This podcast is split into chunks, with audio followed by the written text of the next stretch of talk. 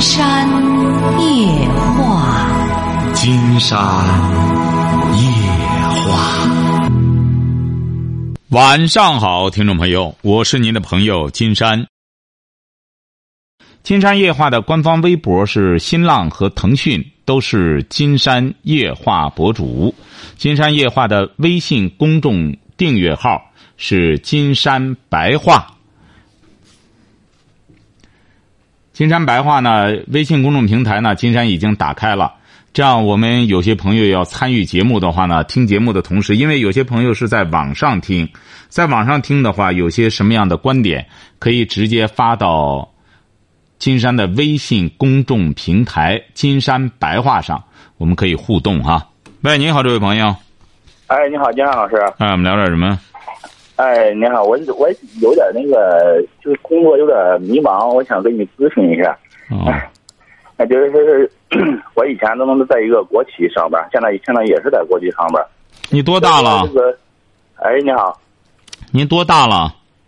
呃，我三今年三十六了，嗯，工作几年了？呃，十二年了啊，说吧。原来在，呃现在还是在国企。啊。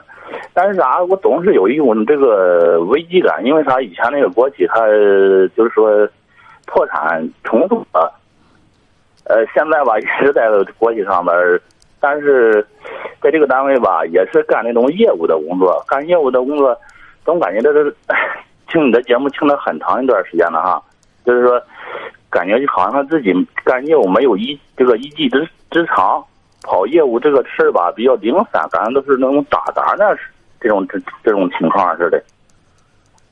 嗯，所以说有这种困惑，是不是我想多了，还是 你没想多，你这样想就对了。你这就叫未雨绸缪啊！你才三十六岁，你既然有这种危机感的话，这种感觉是一种很好的感觉。你像我们有些朋友也是这样，这个身体已经处于亚健康状态了，他自己全然不知，对他来说未必是好事儿。如果要是你比如说他身体不适了，他知道自个儿承受不了了，呃，或者采取一些什么样的补救措施，这是好事儿啊。你说你原来的国企干过，呃，垮了，然后你又到这家国企来，你你起码体会到了这个单位，它不是铁板一块，它有可能哪一天也有倒闭的时候。那这样的话，你作为一个个体来说，你就应当把自身打造好，以以不变来适应一些变化，这是好事儿啊。但但是有有有 有这么一个困惑点，就是啥？就是我现在吧哈，就是说干的业务这一块儿吧哈，我现在就是不知道自个儿如果自个单独学呃找一个方向的话，这个方向这个把握不好。技能，你就学个技能就行了。学个技能就是再就是假设一下，我这个单位啊将来要再干什么了之后再不理想的话，我怎么办？我离开单位，我还能生存吧？就这样假设就行。啊、我离开单位，我对象我怎么才能够自食其力？啊，我我我我就是我我我媳妇儿跟给我提过一个建议，她是让我学学这个，叫让我自学自学就自学这个修家电的一方面。我、啊，这不挺好吗？对呀、就 是这样也可以啊。啊如如果让我自个儿学的话，我我感觉到我这方面也应该能能自个啊，完全可以，完全可以，以，完全可以以。前对，啊可以可以，这这就叫一技之长啊！学学修小家电，现在有很多人用小家电，呃，小家电老坏，坏了之后你能修一下的话，那么大家就免去再去买了，这也可以啊。啊那呃呃，还有一个问题就是说，呃，关于带孩子这方面，怎么了因为因为我我们要孩子比较晚一点，就是说嗯我们孩子还现在不到两周岁，啊，怎么了？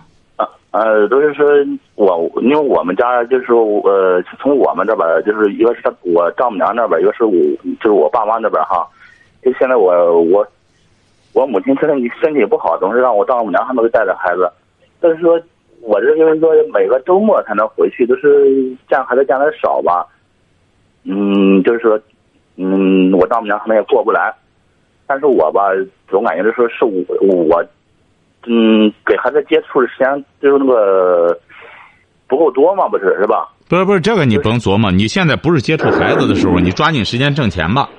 经常告诉您吧，哦您您您别光满足你的一种个人情感，说男子汉大丈夫不要儿女情长。哎，你很简单，你呢先先克制一下吧。自个儿呢在外边，你既然是能有充足的时间，不需要你每天带孩子的话，你就应该把这时间，把它怎么能够精确的运用起来，而不是你在这儿。对，在这儿一边工作也干不好，一边又惦记孩子，啥也弄不好，这不行。你就抓紧时间，趁着现在孩子不会扯你的后腿儿，你就全身心的啊把工作干好。呃，啊或者学个小修修小家电，业余时间可以再修点家电，贴补家用，就干这个就成。孩子的事儿，啊既然是借有人管着，你就不用再管了，晓得吧？啊，好好嗯，好，好嘞懂，再见哈哎。谢谢金山老师嗯好的，好哎的啊。喂，您好，这位朋友。喂，哎，您好哎，你。好，金山老师。啊喂，哎，您好哎。哎，你好，金山老师。啊那个，我是一个济南本地的女孩儿，然后我今年三十岁了，呃，至今未婚。呃，我的家庭呢也是就是没有负担的家庭，然后我的工作各方面方方面面吧，经济能力也是还可以的，但是。呃，怎么说呢？就是可能是遇见了一个不太合适的人，想咨询您点感情问题。您说。就是我可能就是因为呃，就是现在这种状况嘛，三十多岁了，在咱们济南这种传统的山东本地的这种家庭里头，可能是需要我应该现在去成家立室，或者是怎么样。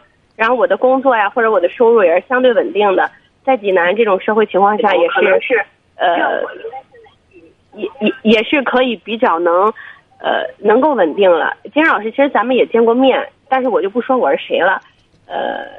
呃嗯，咱们是沟通过的，呃我就想知道，我就现在这个三十多岁的年龄，我是应该按照家里的一些，一按照家里的一些，按照家里的一些因素，或者是周围朋友的因素，我去尽早的去找一个人去成家呢，还是应该呃，我继续过我自己想过的生活，对家庭，可能对这个对家庭对我的社会是不负责任的。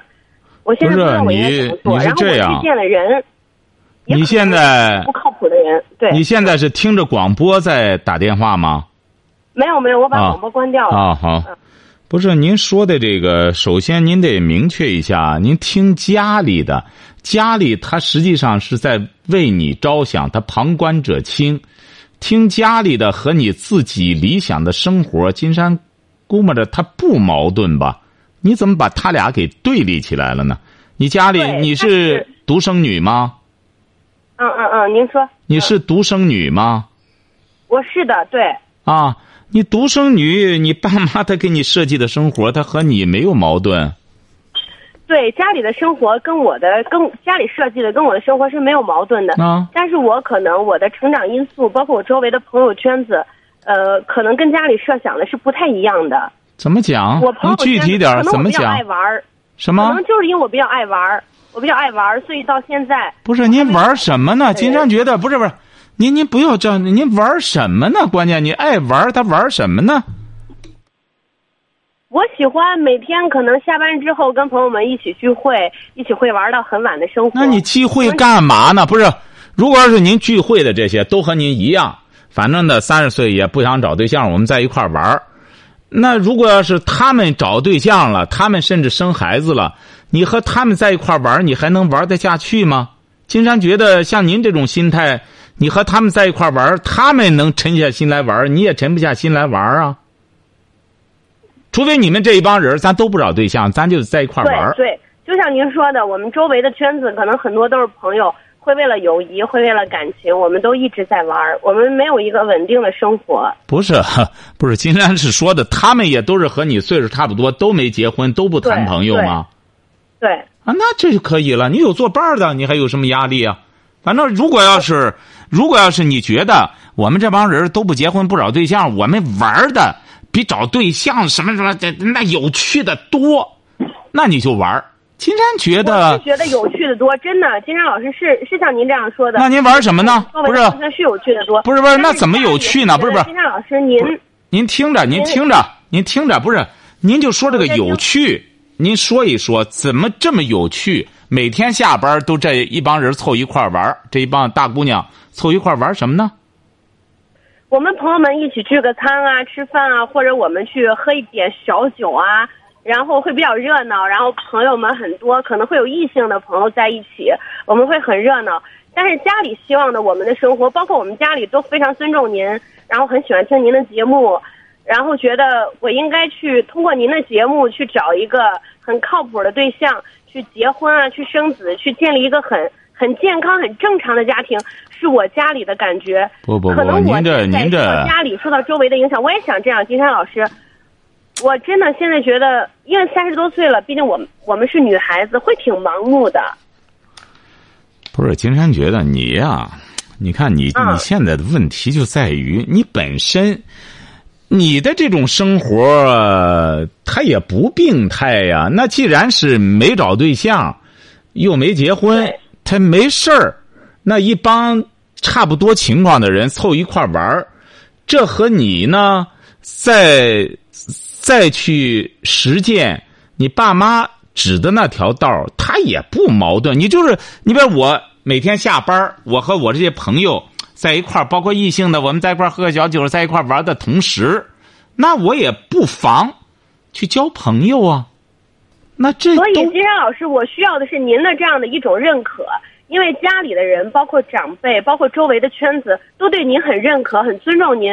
所以，我觉得有了您这样的一种认可，我觉得我的心里会更踏实一些。但是金山并没有认可，金山觉得你呀、不应该把精力啊，每天都放到下班之后都干这个去，为什么呢？你再怎么说是三十岁的个女孩了，人们说三十而立，对男人而言都是三十而立。你这时候玩呢，金山觉得你比如说要是有更有趣的玩的话，那还可以。其实你这种玩儿啊，那这个有趣何来的有趣呢？女孩子的有趣，或者您说的三十而立，女孩子通过自己的能力去而立是很难的，她不是只能可能是通过异性。不是是金山，这不是是在给您我们这样讲的？正常家庭，我不想去通过那种。不是金山，这不在给您讲，你还没听明白，你怎么就这么着急呢？你这个心态，金山觉得就不行，你就不像个玩儿的心态。你要玩儿的心态的话，什么都影响不了你的情绪。金山觉得你现在心态啊本身就不好。你比如说吧，这个你也刚才说了，你生活在这么一个比较传统的济南这个圈子里，那么大多数人都认为是这样的。你们这样回过头来，几个人要是刻意的这种回避，你也回避不了。金山是说的吧？你别有些这种聚会可以参加，大家在一块儿或者在一块儿玩玩。如果要是每天都这样，这就是一种在回避。为什么呢？没有这种热闹，自个儿不敢静下来，因为自个儿一静下来，哎呦，就就就就发毛，就反而就不行了。如果要是你现在这个心态，你说我也没找对象，我就是晚上回来之后呢，我有我自个儿的生活，我会我会有我的阅读，我会把工作呢有一些安排，而且是我也不是说没有朋友，我是有有选择的，也有也有一定的交交往的圈子，但是就交异性朋友来说，我没有很合适的这个。实际上，对对实际哎其实不是金老师不是，像您说的，您说的这些状况，我现在都已经可以达到这个程度。不管是我的工作、我的收入、我目前的经济状况、我身边的朋友圈子，我都可以达到。你达不到我就，觉得我你的生活还是不是可能是空虚的。对，不是您达不到。实际上，你爸妈给你说的那种生活，就是刚才金山说的这种。而你自己呢，说每天都去和这些朋友在一块儿的话，那你这种生活是不存在的。你应该怎么着呢？金山就希望你呀、就是也不要那么绝对。因为有这么几个朋友也挺好，但是呢，要有个度。我们实际上这个人生在世啊，就是把握一个度。你比如像您现在，既然是像您说的，真的是一个度。而且我的朋友，就像您说的，真的就是这么一个人、两个人，我们就是这几个人，我们整天在一起，这个度，然后我们也不是把握不到，只是我们，我周围的几个朋友，我们都想都都是这样的状况，我们都想走一个更好的正路。其实我挺想挺想您给我们一种指引，包括您的一些书啊，我们也都金山不用说，不是不是，对，金金山不要说给你们指引了，就说光给你指引吧。你打电话，咱就给你指引得了啊。对对对，谢谢您，金山老师，是的，嗯。就是说你怎么着呢？你得这样，就是说这个你其他方面都很咱们顺。前几天也刚刚见过面，我就是不知道您还记不记得我，确实有印象。啥时候见的？在哪儿见呢？确确实有见过金山老师，因为您是名人嘛，您的公众场合会比较多。然后我又视您为偶像，因为虽然我们是八零后，但是我们的偶像并不是古天乐、吴彦祖那些人，我们的偶像真的是您金山老师。这就说明，这就说明您很有品位很。多人是说。去去去抨击您或者怎么样，我们一直是站在力挺您的角度上去去支持您的。这就说明也很认可您。我们阅读过您的一些一些书刊，我们这会就是会觉得您的一些思想跟我们是在同一个频道上。这就说明你们这些朋友很有品位，晓得吧？对对，哎这就说明很有品品位，不是那种，不是那些社会上那些哎，不不不不，七咱这样不不不，，咱不要厚此薄彼哈，咱这样，呃，金山觉得是这样，你们呢可以这样，那你你听金山先讲完了哈。好的好的，嗯。金山觉得是这样，你看你们几个朋友，金山也说过，鲁迅先生到了晚年都说，人生得一知己就足矣了。说我我到现在没有一个朋友，连那个徐茂庸最终他所谓的什么的都背叛了他，就是鲁但是您迅先生。收获了很多的粉丝，包括像我们这样的年轻人，不是金山不是金山先给您说哈，就是说，就是说你们呐，如果要是这么年轻，就有这么几个朋友，能够像知己一样在一起，还有话说，还能够在一起聚聚，乐此不疲的话，珍惜，不是金山这不说嘛？你不是珍惜的问题，你这就是一种幸运和幸福，晓得吧？谢谢您，谢谢哎，不不不不不不不不，我还没说完。就说这就是一种福分。嗯，你嗯？呢？而且到现在你也说了，工作也很好，也很舒心。呃，这又是一种福分，晓得吧？。对对，呃，爸妈呢也很关心你，你呢是独生女，经济方面呢没有财务的压力，这又是一种福分。为什么金山要这样讲？这就意味着怎么着呢？你得的福分已经挺多了，所以说年轻人抱着感恩的心态去生活。啊，不不不不不，不是这个意思，不是这个，啊啊，您说，嗯这就说你呢在爱情方面不是那么如意，还没有说真是像自己所理想的生活中的那个伴侣一样，没没有可是我们就是不如意，金山老师不是真的。，这不金山还没说完吗？你看不如意的。，你总是想表白，金山说完了您再说。好的好的，我在听，我在听。嗯哎，就是说，这么多如意，那很有可能就有一个不如意，晓得吧？嗯嗯。你比如说像金山，从北欧回来之后，刚刚你看写的博文也好，写的这个写的这个，呃，什么也写的这个，呃，博客也好，包括这个微信公众平台上发的这些东西，金山在谈谁呢？不是您那怎么这么乱呢？您那为什么这么乱呢？没有没有，我在听金山老师，那个可能周围比较乱啊。您周围最好不要让它太乱，你要静下来听金山讲，好吧？我是用心在听的，我听到心里去了啊。哎，为什么金山总在讲诺贝尔？晓得吧？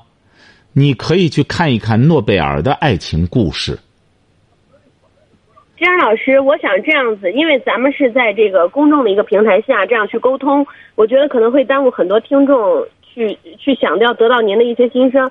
那我可不可以在私下跟您沟通呢？因为我也有您私下的一些联络方式，呃，我也不是没有学历、没有文化，我也不会打扰您。咱们可以在私下，可以呃我可以去，可以可以去，去去骚扰您一下吗？因为哎没问题不不不作为您的晚辈，不是谈不上，不是不是，这位朋友，您看，首先呢，您爸爸妈妈也是金山的热心听众。实际上，金山我爸妈非常尊重不是，，这不是金山告诉您啊，金山嗯不是说业余时间就没时间，而是希望业余时间用在一些有意义的事儿上，晓得吧？佳老师，我非常爱好朗诵。啊，那很好啊。我希望您在某一些方面可以对我有一些方面的指点，呃，不管是在朗诵方面还是在这个生活方面，我希望您能够给我一些指点。我希望佳老师您能够答应我。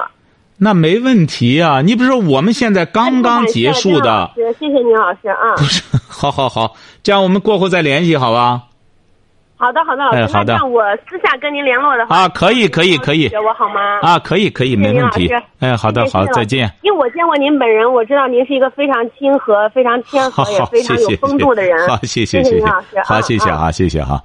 我的妈，这姑娘真是急脾气啊，竟然也记不起来在哪儿。喂，你好，这位朋友。哎，你好。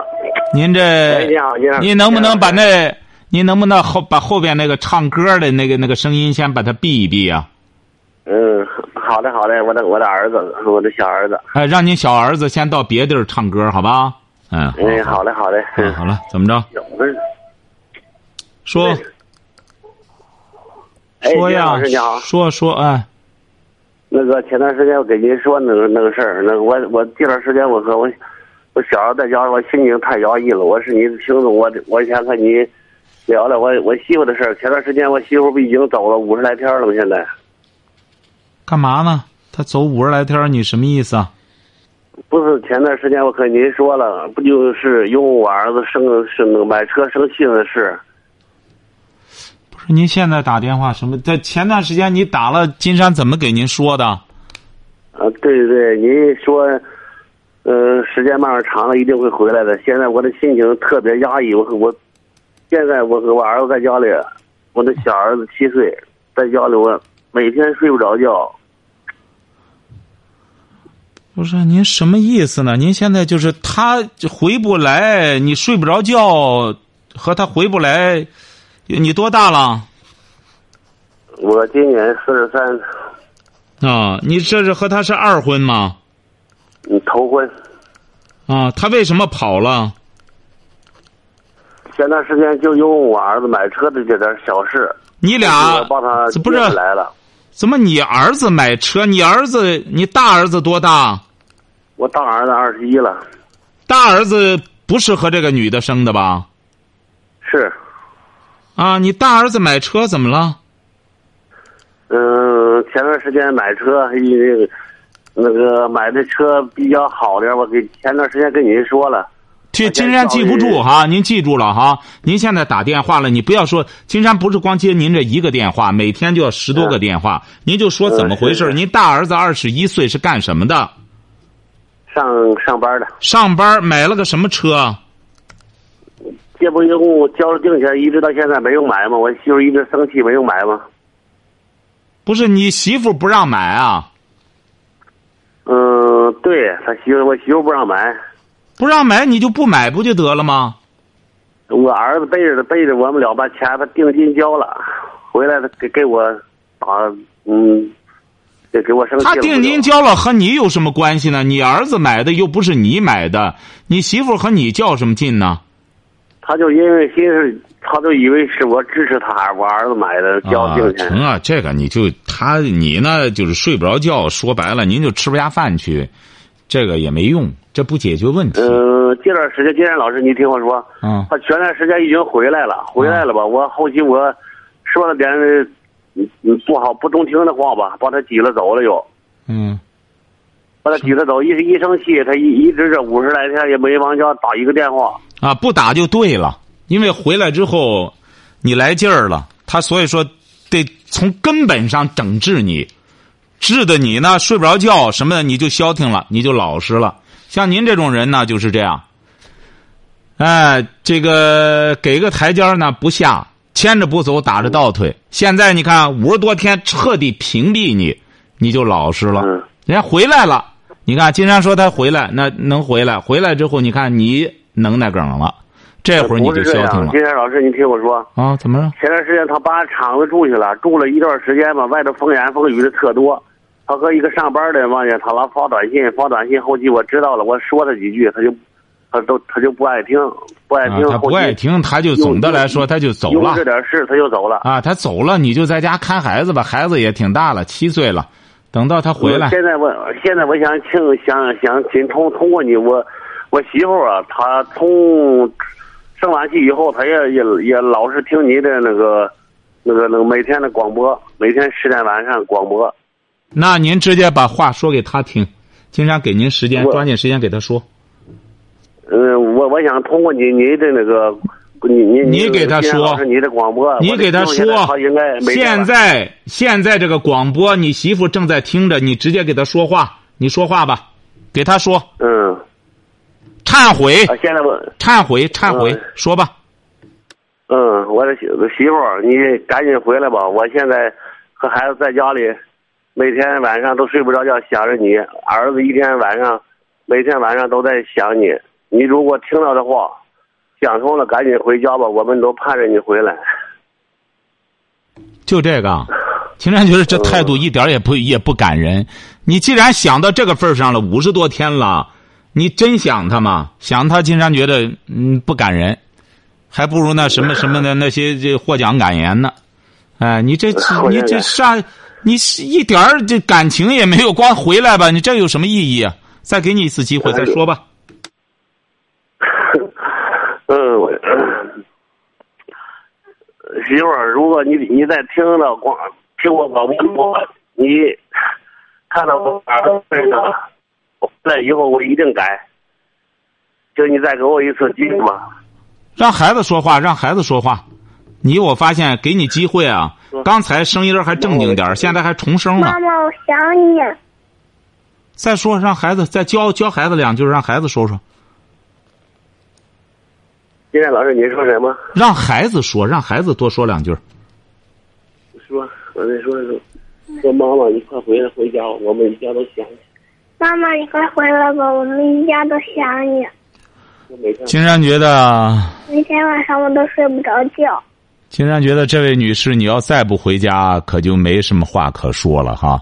您这老公呢？您看，说白了，这也是个大老爷们儿，都到这份儿上了，守着咱上亿听众，就这样给你忏悔。如果要是您看这孩子七岁，你多乖的孩子，你如果要是再不回家的话，金山觉得你这段时间惩罚他是对的，但是到任何时候都得有个度，惩罚到差不多了，就抓紧时间，开始这什么，就就就开始准备回去了哈。希望这位女士，如果要是你有什么想法呢，也可以给金山打热线哈，零五三幺八二九五八三九九。先这么着哈，这位先生哈。谢谢金老师了。哎好好好，再见。喂，你好，这位朋友。嗯，喂，你好，你是金兰山老师啊？没错，我们聊点什么？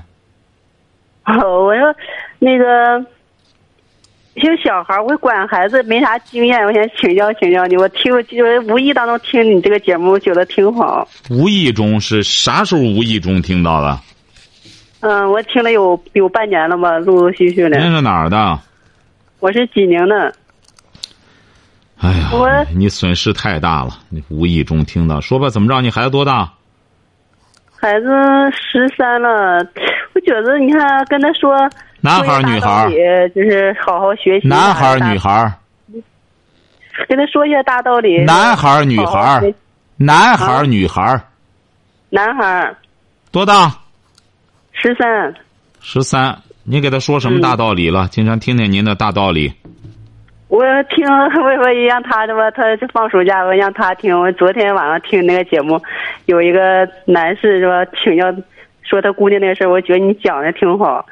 那个跟说让他好好学习啥的，没看不出来他用功呀，光贪玩儿。您这孩子关键是吃药太少，听节目就听这么一次，要好使的话，金山这就这就不是说金山夜话了，是不是啊？嗯哎，你这个他再怎么着，他得慢慢的来。你的学习这个东西啊，它是一个循序渐进的过程。人的素质教养，人的素质的培养，也是一个润物细无声，也是一个渐进的过程。你像你这么功利还行吗？你听金山节目也听了半年了，你首先变化的不是你的孩子，首先你得变化。金山不知道你听了节目，你开始重视阅读了吗？你开始愿意学习了吗？如果是我们很多家长，你多大了？我今年四十一了。啊，你像你年龄也不大，你像我们很多家长，像您这样，你光听来听去的，光拿着金山的书，拿着金山的这节目，光让孩子听，那意思，好好听，好好听，我去看电视，我去看电视剧去，我去玩微信去，孩子好好听，做梦，你得怎么着呢？你首先变化，哎，你比如说，哦，我我才四十一。人家说学到活到老学到老，现在都有七十多岁，然后再上大学的。我和人家比的话，我还很年轻，我得变化，我不能光想让我的孩子变化，而我自己停滞不前，晓得吧？不要想让你的孩子对学习感兴趣了，首先你对学习感兴趣，他慢慢的，孩子总是看着妈妈在做什么，然后。你再管他的话，他也能服你。为什么呢？你也在学习啊，你也在看书，他凭什么整天玩儿？哎，晓得吧？哎，这才是根本。我还嗯，行，谢谢你。我还有一件事。说。那个，我挺纠结。你看，现在不是要要二胎吗？嗯。嗯，要二胎。啊。现在这是个男孩我还想要，还不想要。我这个事儿。有了一段时间很纠结的，不是这个你纠结什么？能要就要嘛。既然是合理合法的话，你对象是干嘛的？啊，对象是打工的。你关键你经济能力怎么样啊？他想要吗？他也没说啥，反正我户儿头年头年那会儿户儿的。也就是说，他没想要，你想要。嗯，反正啊这会儿我我上的班，俺两个人挣钱还行。要是。我觉得他要是我要孩子一个人挣钱，我觉得他就没有现在两个人挣钱宽敞点。那你就那你就多付出一些，那你就得既然是你想要的话，那你得多付出啊。他不是光一个钱的付出啊，体力、精力各个方面。再者说，您四十一岁，就是到明年怀上的话，应该说也算是年龄稍大一点了。那么。你就得多付出一些。你既然有这个兴趣的话，那就生呗，反正也有经验了，闲着也闲着。你关键你俩得商量好，生了之后谁来管，财务上怎么开支啊？这个男孩还不是很消停，也不太爱学习，你又得管这个，又得再管生的那个。这十年之内，反正你得正经八百的得。得正经八百的得投入付出一些。如果两个人精力充沛，身体挺挺好的话，金山觉得他愿生就生吧。俩 俩关键是沟通好，晓得吧？嗯，我就害怕再来个男孩儿，你说都四十一了，再养不大就老了。哎，您您光琢磨，您光琢磨您的好事儿不行。他养，他黄泉路上无老少，千万不要认为我干什么之后。他这个是吧？阎王爷招人，他也他也他又不不论岁数，所以说你呢，就是总的来说还是顺其自然，不要刻意。哎，我没事儿了，我生孩子玩吧，生孩子不能玩生孩子现在是说白了，这个教育的压力很大，吃饭什么玩意儿这也不贵，弄吧弄吧怎么着？现在关键问题是教育的压力，晓得吧？嗯。哎，我们现在有很多家长啊。金山在这两本书上强调了一个抚养权是一个什么概念？金山一再强调，他这个抚养的权利啊，他不是说我这个孩子我有抚养权，我就给他吃的给他喝的，你不给他就是交给政府，照样能能养活他。他最重要的就是，我怎么来为孩子搞一个教育的规划？我怎么在孩子三岁之前，我给他一些是非的界定？我到七岁之前，就让孩子基本上有一个有一个基本良好习惯的养成。再就是我能够正确的对待中西方的教育。你想想，我们现在多少家庭所谓的有钱的，也是父母都受过高等教育的，到现在还糊涂着。对西方的教育也不晓得，最终弄这个孩子就好像是只要给孩子攒钱送国外去上天堂了，他有一些是往地狱里在送，他不是说到发达国家就送天堂里去了。所以说，我们现在对教育啊，他它不光是一个规划的问题，而是有一个解读的问题。所以说，这才是摆在我们很多父母面前的一个大问题，晓得吧？嗯这个不在文化高低，希望您呢，在这个方面有一个比较透彻的一个一个理解。孟母不是大学毕业，照样有着一种很清晰的怎么来教育孩子的一个思路，晓得吗？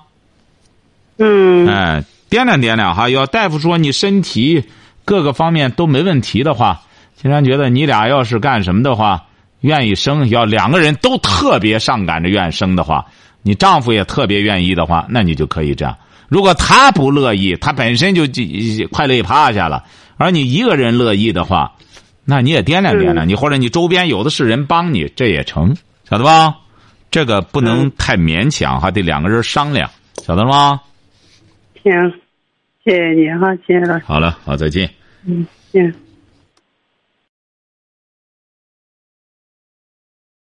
好，今天晚上金山就和朋友们聊到这儿。